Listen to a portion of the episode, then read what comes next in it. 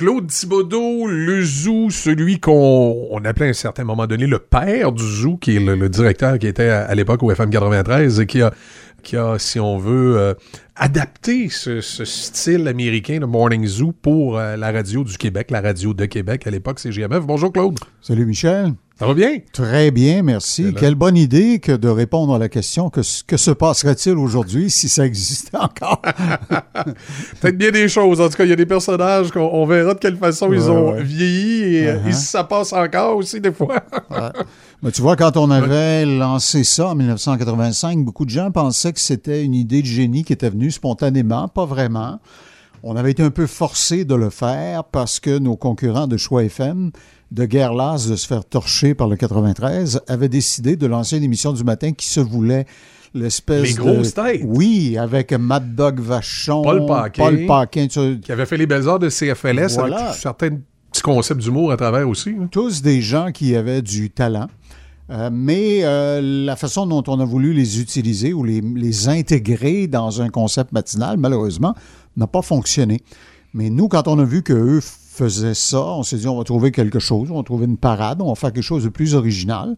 Il y avait déjà dans certaines stations américaines des émissions qu'on appelait les Morning Zoo, mais dans toutes les stations où elles avaient du succès, en Floride ou à New York, c'était des émissions qui ressemblaient beaucoup plus à la façon montréalaise de faire de la radio, réunir trois, quatre personnes drôles ensemble dans un studio, puis qu'est-ce que t'as fait hier soir, puis t'es allé dans tel restaurant, puis qu'est-ce que t'as mangé, puis la, waitress Monique, t'es-tu là, puis etc. Puis on passe une chire d'improvisation, puis on sait pas si ça va être drôle ou ça sera pas drôle. Un matin sur deux, c'est ordinaire, d'autres matins c'est bon, d'autres matins c'est poche. Alors, mon objectif à moi, c'était de faire quelque chose dont la qualité serait toujours égale, toujours au rendez-vous. Et c'est là qu'on a, oui, utilisé le terme zoo, mais on a conçu des horloges et des façons de faire et une introduction du matériel et la diversité de matériel qui correspondait à ce que ça prenait pour que ça ait le potentiel d'être un succès à Québec. Et le reste, comme ils disent, est dans les livres d'histoire.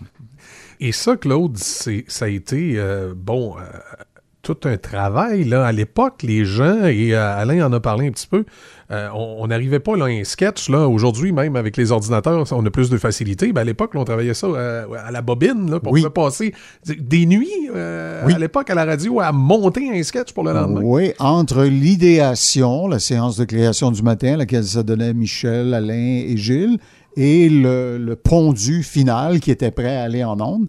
Parfois, c'était livré euh, au master, en studio principal, à 11 h du soir.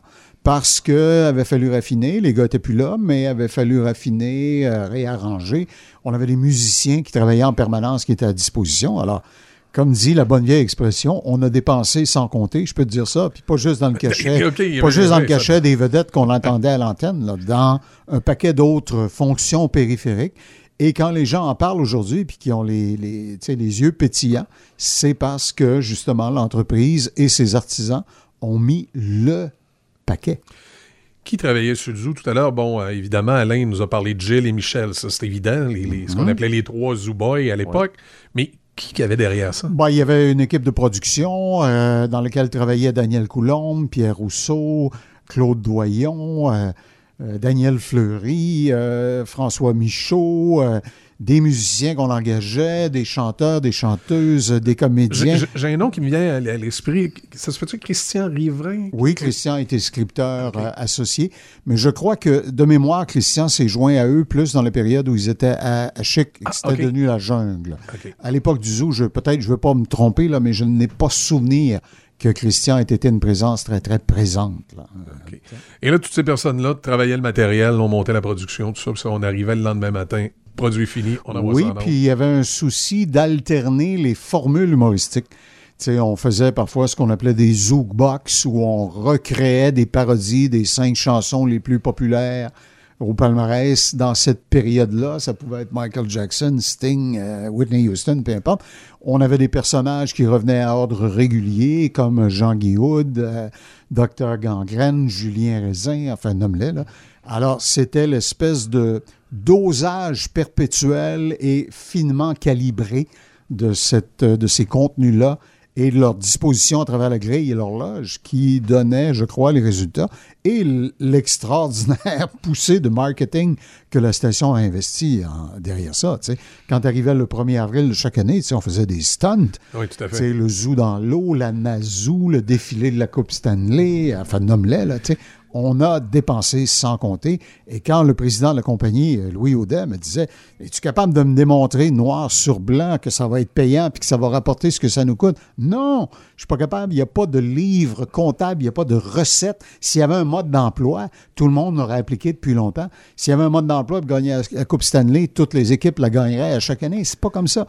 tu voles au fond de culotte, puis tu essaies d'être stimulant pour ton équipe et les talents que tu as à ta disposition. Ça a pris combien de temps pour que le zoo ait vraiment une part de marché en auditoire significatif? Est-ce que c'est, c'est, pas, évidemment, c'est pas la première année là, que ça... Euh, la première année, le démarrage a été assez bon.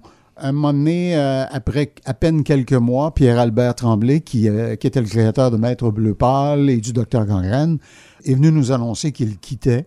Je me souviens que Gilles était très découragé de ça parce qu'il voyait qu'il perdait un scripteur de grande qualité. Alors, il a que, je ramasse Gilles à la petite cuillère. Et mon mandat, c'était de trouver d'autres personnes pour prendre le relais. Et c'est là que j'ai tourné mon, dévolu vers Michel Morin et euh, Alain Dumas. Et je crois que ça a été une bonne décision. Au début, leur cohabitation n'a pas nécessairement été facile. Euh, certaines personnes que je ne nommerai pas avaient des vues très arrêtées sur le genre d'humour que Gilles préconisait.